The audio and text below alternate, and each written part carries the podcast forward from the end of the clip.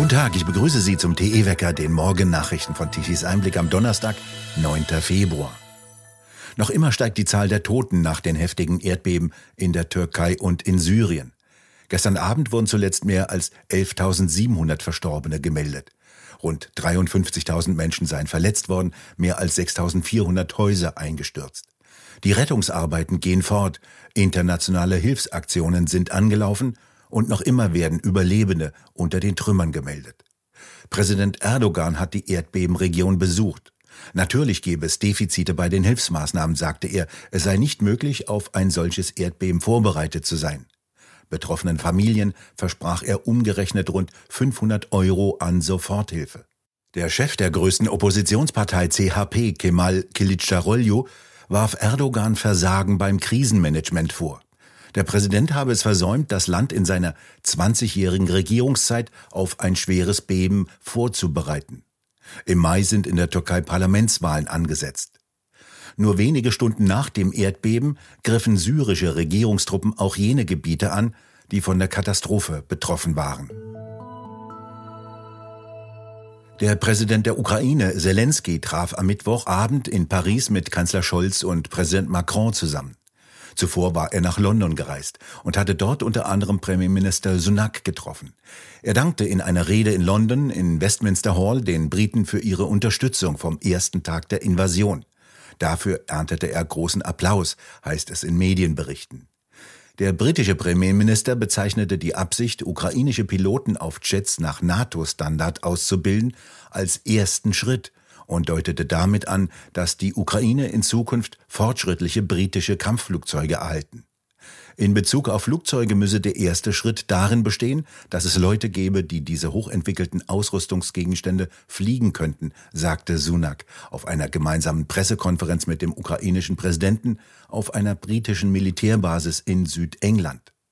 In Washington unterstrich Außenminister Anthony Blinken die Dringlichkeit, die militärischen Fähigkeiten der Ukraine zu stärken.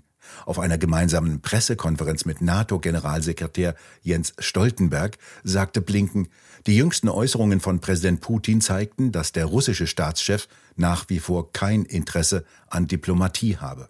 Blinken fügte hinzu, dass US-Beamte glauben, dass der beste Weg, die Aussichten für die Diplomatie zu verbessern, darin bestehe, das Schlachtfeld weiter zugunsten der Ukraine zu verschieben.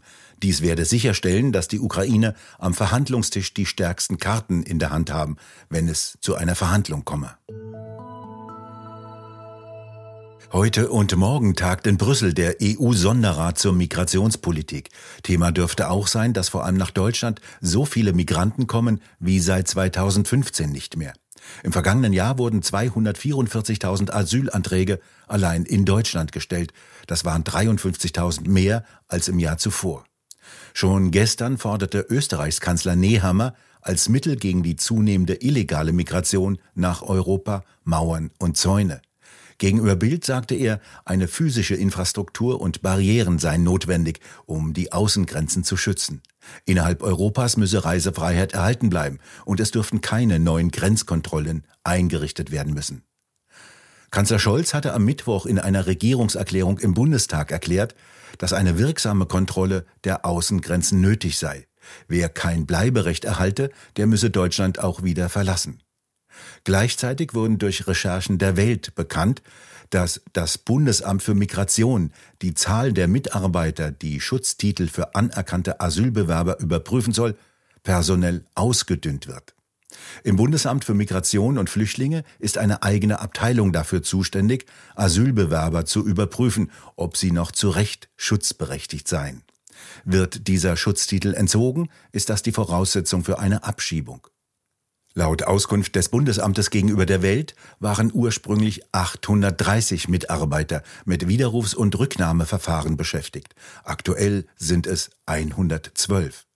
Das Bundesamt hatte ein Verfahren zum Widerruf des Schutztitels unter anderem bei Ibrahim A. eröffnet. Es wurde jedoch nicht abgeschlossen.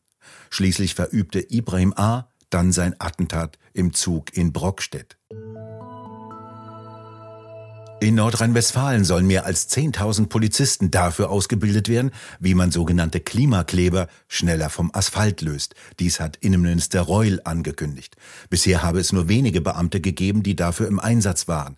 Jetzt soll mit den digital fortgebildeten Beamten die Einsatzdauer deutlich verkürzt und die Gefahr für die Verkehrsteilnehmer reduziert werden.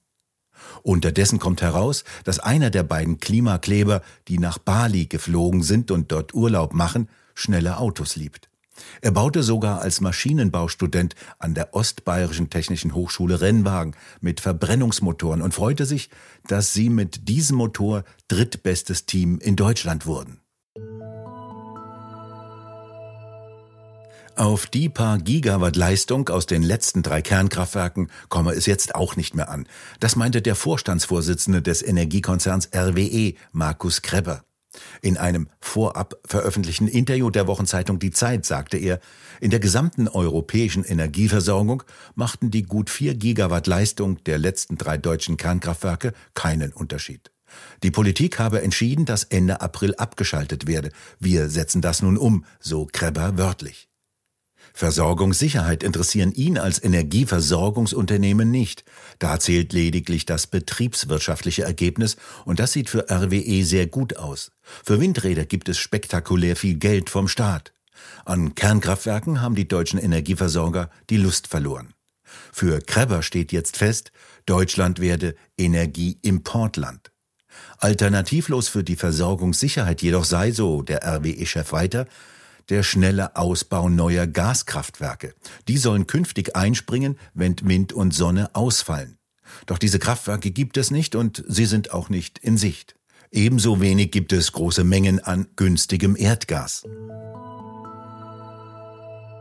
Das Landgericht München hat eine Klage des Abmahnvereines Deutsche Umwelthilfe E.V. abgewiesen, nach der der Autohersteller BMW verpflichtet werden sollte, ab 2030 keine Autos mit Benzin- oder Dieselmotoren mehr zu verkaufen. Das Gericht erklärte, der von den Klägern geltend gemachte Eingriff in das allgemeine Persönlichkeitsrecht sei zwar nicht von vornherein ausgeschlossen, derzeit aber seien die Ansprüche unbegründet. Der Verein verlangte, dass BMW sich verpflichtet, ab 2030 keine Autos mehr mit Verbrennungsmotor zu bauen. Er brachte hervor, dass der Ausstoß von Treibhausgasen in das allgemeine Persönlichkeitsrecht eingreife. BMW wiederum verwies auf europaweit einheitliche rechtliche Vorgaben zum Ausstoß von sogenannten Treibhausgasen, die das Unternehmen umfassend befolge. Der Verein war im September bereits mit einer ähnlichen Klage gegen Mercedes gescheitert. Eine weitere Klage gegen Volkswagen läuft noch. Nach jenem sogenannten Klimaschutzurteil des Bundesverfassungsgerichtes im Jahre 2021 hatten der Deutsche Umwelthilfeverein und der Umweltkonzern Greenpeace eine Erweiterung ihres Geschäftsmodells in einer Reihe von Klagen gegen Unternehmen gesehen, darunter Autohersteller und auch Wintershall. Corona die Abrechnung. Darüber diskutieren Roland Tichy und Frank Henkel in der neuen Ausgabe des TE Talks mit dem ehemaligen Leiter des Augsburger Gesundheitsamtes Friedrich Pürner, mit Stefan Kohn und mit Giovanna Winterfeld. Plötzlich geht ja alles ganz schnell. Wir lernen ganz neue Dinge. Masken waren sinnlos, Schulschließungen haben den Kindern geschadet. Die Impfung, naja, wirkt ein bisschen, hat aber auch viele Nebenwirkungen. Und so fällt ein Baustein nach dem anderen bis hin zur Stichelei in unsere Nasen wegen der vielen offensichtlich unnötigen Tests. Herr Pörner, was ist da eigentlich passiert? Sie sind Mediziner, Sie haben von Anfang an vor einigen Auswirkungen gewarnt. Ist es wirklich nur so, dass die Politik, wie jetzt Karl Lauterbach sagt, ach, wir waren irgendwie schlecht beraten? Dann war vielleicht der Herr Lauterbach schlecht beraten. Ähm, ich bin nicht nur Mediziner, ich bin auch Epidemiologe. Und von Anfang an habe ich vor gewissen Maßnahmen gewarnt, äh, zu, zuallererst über die äh, Sinnlosigkeit des PCR-Tests, also tatsächlich so, wie er ausgelegt worden ist, weil ja jeder positive Test sofort in die Inzidenzen mit eingeflossen ist. Ähm, die ganze Teststrategie war für mich etwas überzogen, denn aus diesen ganzen positiven Fällen, die eben nicht nur Kranke waren, leiteten sich ja dann wieder Maßnahmen ab, ähm, bis hin zur ganz schlechten Datenlage. Und da möchte ich nur ein Beispiel geben. Eben, wir wissen bis jetzt immer noch nicht genau, wer mit oder an Covid verstorben ist. Besonders schlimm fand ich aber dann eben diese grundrechtseinschneidenden Maßnahmen. Äh, zu nennen wir hier der Lockdown, die Schulschließungen, die Maskenpflicht, die Ausgrenzung über 2G. Ähm, und das waren dann Dinge, die ich ja auch mitbekommen habe, auch in der Bevölkerung, wie schlimm die sind.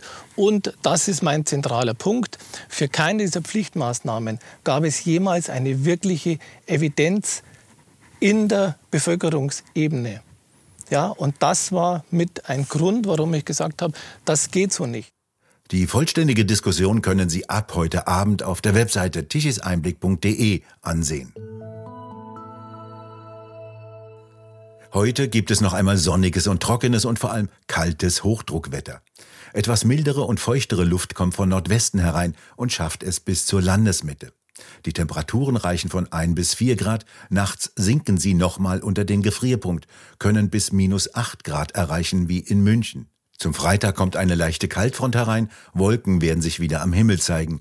Bis auf den Süden, dort bleibt es weiterhin sonnig. Zum Wochenende hin wird es wieder wärmer, die Temperaturen steigen über den Gefrierpunkt. Und nun zum Energiewende-Wetterbericht von Tichys Einblick. 70 Gigawatt elektrische Leistung benötigte Deutschland gestern Mittag um 12 Uhr. Davon lieferten die rund 30.000 Windräder 6 Gigawatt um 12 Uhr. Um die Mittagszeit lieferten bei klarem Himmel die etwa 2,2 Millionen Photovoltaikanlagen 27 Gigawatt, allerdings nur für kurze Zeit. Nachmittags brach die Leistung wieder zusammen, wie die Daten der Bundesnetzagentur und jenes grünen Vereines Agora Energiewende zeigen. Ein Blick auf die Uhr zeigte, die Sonne versank. Sie finden solche Daten auf der Seite der Bundesnetzagentur unter smart mit d.de und unter agora-energiewende.de. Dies bedeutet, innerhalb weniger Stunden brechen plötzlich gewaltige Leistungen weg, die in Echtzeit von anderen Kohlekraftwerken geliefert werden müssen. Schnell mal 20 bis 25 Kraftwerke wieder hochfahren, so dass Spannung und Frequenz nahtlos gleichgehalten werden. Das Lob gehört jenen Ingenieuren in den Kraftwerken und Netzleitstellen, die das bewerkstelligen können. Noch. Wir bedanken uns fürs Zuhören. Schön wäre es, wenn Sie uns weiterempfehlen. Weitere aktuelle Nachrichten lesen Sie regelmäßig auf der Webseite tichiseinblick.de und wir hören uns morgen wieder, wenn Sie mögen.